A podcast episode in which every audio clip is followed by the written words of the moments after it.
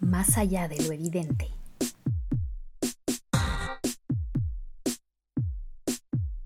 Hola, soy Natalia Ames y este es un nuevo episodio de Más allá de lo evidente, podcast del Comité de Lectura en el que analizamos momentos audiovisuales icónicos que han influido en cómo miramos y entendemos el mundo. En este podcast utilizamos herramientas del lenguaje audiovisual para diseccionar escenas de series, películas, novelas y videoclips. El objetivo es releer estas imágenes con un sentido crítico, con el fin de deconstruir sus efectos sobre nuestras formas de pensar y contrastarlos con nuestra realidad actual. En cada episodio empezamos contextualizando el momento audiovisual elegido, al cual pueden acceder a través del enlace que compartimos en la descripción. En el caso del episodio de hoy, hablaremos sobre la escena del baile de Big Dick Richie para la cajera de una tienda, de la película Magic Mike XXL.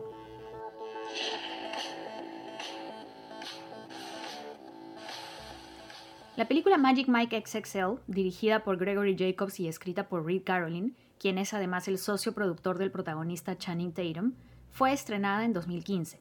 Se trata de la secuela de Magic Mike, cinta estrenada en 2012 y dirigida por Steven Soderbergh, responsable también de una amplia y variada filmografía que incluye títulos como Erin Brockovich, Traffic, Ocean's Eleven, Che, Contagio, entre otros. Tanto Magic Mike como su secuela se basan en las vivencias de Channing Tatum, quien trabajó como stripper en diversos locales de Florida antes de volverse famoso como modelo y actor. Cuando ya se había convertido en un icono de Hollywood debido a su carisma y su cuerpo perfecto, se dedicó al proyecto personal de narrar las anécdotas de su vida como stripper, trabajando originalmente con el director danés Nicholas Winding Refn, quien dirigió películas como Bronson y Drive. Sin embargo, finalmente el proyecto se realizó bajo la dirección de Soderbergh, quien se encontraba en un momento de su carrera en el que prefería mantener un perfil bajo en la industria cinematográfica. La película Magic Mike fue producida con un presupuesto de 7 millones de dólares, bastante bajo para los estándares de Hollywood. En ella se contaba el ingreso al mundo de los strippers de Adam, un joven de 19 años cuyo mentor es el personaje del título, interpretado por Tatum. La primera película contó con gran aceptación de público y crítica, al combinar números musicales y cuerpos masculinos perfectos con la vida tras el escenario de los strippers, quienes viven una fantasía de diversión y adoración femenina, mientras al mismo tiempo se enfrentan a la crisis económica en Estados Unidos post-2008 y luchan por hacer realidad sus sueños personales. Mientras que la primera película mostró las partes oscuras y decadentes de la vida de los strippers, especialmente a medida que sus historias se entrecruzaban con la parte negativa de la fiesta sin fin, las drogas, el crimen y el estigma de ser strippers, la secuela tiene un tono mucho menos sombrío. Los personajes secundarios como Tito, Ken y Tarzan cobran más importancia, especialmente debido a que Matthew McConaughey y Alex Pettyfer, quienes interpretaban al dueño del negocio Dallas y a Adam en la primera parte, ya no forman parte del elenco. Por otro lado, el inicio de la película nos muestra una situación distinta. Los strippers deciden ir a su última convención, para lo cual se embarcarán en un road trip que será también su despedida del mundo de las tangas. Si bien Steven Soderbergh no ocupa el puesto de director en Magic Mike XXL, dado que este rol lo asume Gregory Jacobs, quien fue el asistente del director en la primera película, Soderbergh es el productor ejecutivo, editor y director de fotografía de la secuela, ejerciendo todavía una fuerte influencia creativa sobre la película, aunque sea a través de seudónimos. En esos años, Soderbergh amenazaba permanentemente con retirarse del cine, debido a sus enfrentamientos con la industria hollywoodense, por lo que se dedicaba a proyectos más pequeños o, según él, menos importantes, que le permitieran seguir divirtiéndose con el oficio de director. En el caso de Magic Mike XXL, si bien se siente más divertida y ligera que la película anterior, al darle mucho más peso a los números musicales y los momentos de comedia, continúa el discurso de la historia original sobre los sueños de vida de sus personajes, sus frustraciones e inseguridades, con un tono sutilmente nostálgico de despedida de todo lo bueno, pero también de todo lo malo que el mundo del striptease les dio.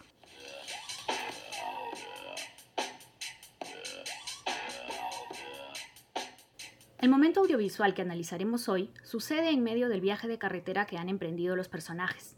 Como es usual en el género de las road movies, el viaje no es solo físico, sino también emocional, permitiendo una exploración de los personajes y sus recorridos en base a su interacción con sus pares, en este caso todos hombres. Uno de ellos es Richie, apodado Big Dick Richie por sus compañeros debido a sus inmensos atributos. El personaje, a quien ya hemos visto pasar por diversas pruebas físicas en la primera parte, es interpretado por el actor John Manganiello. En Magic Mike XXL tenemos la oportunidad de conocer un poco más sobre su personalidad. Él busca a una compañera ideal con quien compartir su vida, lo cual es muy difícil porque le cuesta encontrar a una mujer compatible con sus privilegiadas características físicas. También descubrimos que es un gran fan de la música de las boy bands, especialmente de los Backstreet Boys, tal como demuestra en una erudita conversación sobre sus álbumes al inicio del film. En un momento del viaje, los personajes deciden consumir drogas que los llevan a un estado de aceleración y euforia, en el que se confiesan mutuamente sobre sus frustraciones y sobre lo repetitivo que es siempre repetir las mismas rutinas de baile con las que han planificado presentarse en la convención. Richie confiesa que odia su trillada rutina de bombero que lo ha hecho célebre, y que en realidad odia el fuego y que tiene otros intereses en su vida. Mike lo desafía a encontrar algo que lo motive en su acto, algo que surja de su verdadero ser. El grupo se detiene en una gasolinera, aún en plena euforia, y le recuerdan a Richie que la verdadera razón de ser de un stripper es darle placer y entretener a las mujeres que lo observan. De hecho, este discurso viene desde la primera película, especialmente en la célebre escena de Matthew McConaughey enseñando al novato Adam a dominar el oficio, hacer todo eso que las mujeres desean y que les falta en su vida rutinaria.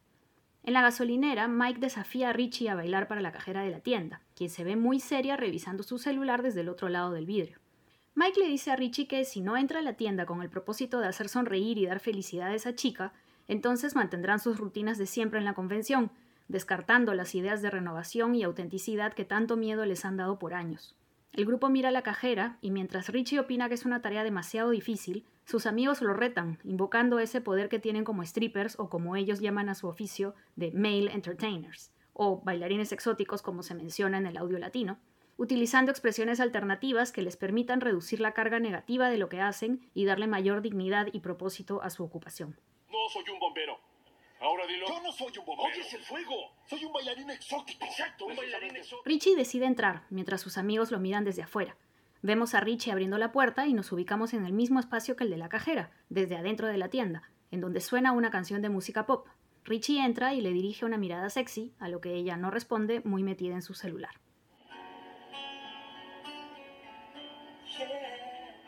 La música cambia y se inicia la canción I Want It That Way de los Backstreet Boys, a lo que Richie reacciona mirando hacia los lados y hacia arriba, como si la opción musical fuera una intervención divina en base a sus gustos. Esto permite a Richie, a quien vemos como un elemento más del entorno de la tienda entre botellas de plástico y aparadores, ubicarse mágicamente como si estuviera en un escenario. Su pose cambia mientras suenan los primeros acordes y letra de la canción, al ritmo de la música, lleva su cabeza y manos hacia los pies, como para ajustarse los cordones de sus zapatillas y para dar una vista privilegiada de su anatomía a la cajera, quien sigue sin hacerle caso al fondo del plan. Sube lentamente enrollando su cuerpo y se voltea a mirarla, pero el contraplano de la chica nos la muestra exactamente igual. Richie no se da por vencido. Da unos pocos pasos por el pasillo de la tienda y coge con decisión una bolsa de chitos, la cual abre de manera explosiva mirando a la cajera mientras la canción aumenta su intensidad. Esta vez, el ruido sí hace que la chica levante su mirada. Richie continúa con su acto y tira la bolsa al aire, mientras sus amigos lo animan desde el otro lado del vidrio.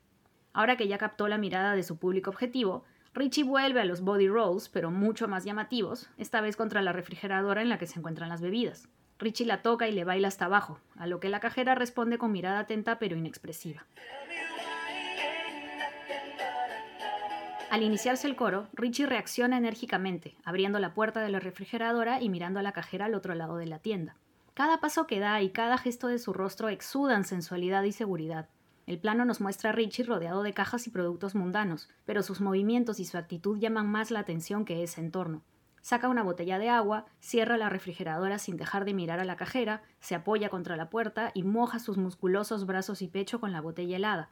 Sus amigos lo miran atentos y en trance, mientras Richie abre la botella lanzando un chorro de líquido al aire desde su cintura, para luego tirar apasionadamente su contenido a su cabeza, al mismo tiempo que finaliza el coro de la canción.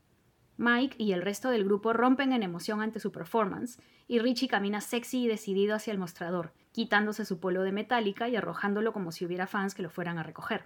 Su cuerpo ondulante y sus abdominales marcados han conseguido que la mirada de la cajera siga fija en él, pero aún sin rastro de una sonrisa. Richie marca la letra de la canción, moviendo su pelvis al sonido del verso cantado por sus ídolos, mientras el plano nos muestra productos de limpieza y avisos de productos comunes y corrientes. Richie continúa a pesar de no estar acompañado de luces, disfraces ni otro tipo de implementos. Su objetivo es claro y sabe que puede lograrlo. Muestra sus brazos y sigue coreando la letra, mira la cajera con gestos sugerentes y salva la distancia entre ellos resbalándose por el piso en una pirueta.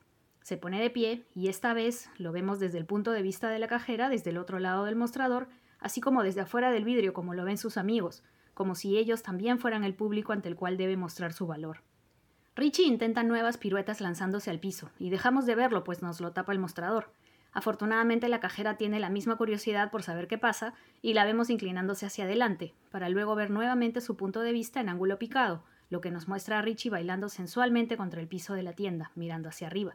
Finalmente Richie se pone de pie y la cámara detrás del hombro de la cajera lo muestra con el torso desnudo y mojado, apoyándose sobre el mostrador, preguntando. ¿Cuántos de los chetos y el agua? A lo que la cajera, por fin, reacciona con una sonrisa natural que se va abriendo al ritmo de la canción y que ilumina y relaja su rostro que comienza a reír mientras los amigos de Richie celebran efusivamente. Después de esta escena, el grupo continuará el viaje y tomará la decisión de deshacerse de sus disfraces de siempre, empoderados y con la convicción de que su acto será mucho mejor si parte de la autenticidad y de la vocación de deberse a su público femenino. La película Magic Mike XXL fue también muy exitosa, si bien costó el doble que su predecesora, con un presupuesto de 15 millones de dólares, su recaudación mundial en salas fue de 120 millones de dólares. Los números musicales, el retrato del mundo de los strippers y obviamente el atractivo físico de sus protagonistas fueron varias de las razones por las que la cinta llamó la atención de su público objetivo. Un 96% del público en Estados Unidos fueron mujeres, quienes asistían a salas que se convirtieron en espacios de placer femenino, gracias a una cinta hecha conscientemente para la mirada femenina heterosexual, lo cual no debería ser tan sorpresivo ni inusual si consideramos que en un año normal el 52% de entradas al cine en el mismo país son compradas por mujeres. La escena de Big Dick Richie en la tienda, además, combina en un solo momento la idea del número musical y el espectáculo con la trama que recorre ambas películas sobre los deseos e inquietudes personales de los personajes en su vida diaria. Además, como sucede en el resto de la narración, la escena se apoya fuertemente en la capacidad de los actores de burlarse de su propia masculinidad, de jugar cómicamente con lo que se entiende como sexy o macho para darle la vuelta y mostrarlo como el placer que se le brinda a la mujer que mira y que disfruta de ese espectáculo. Los personajes de Magic Mike XXL deciden desde el inicio de la película, al igual que Mike al final de la primera parte, que se retirarán del mundo del striptease y se dedicarán a sus verdaderos intereses.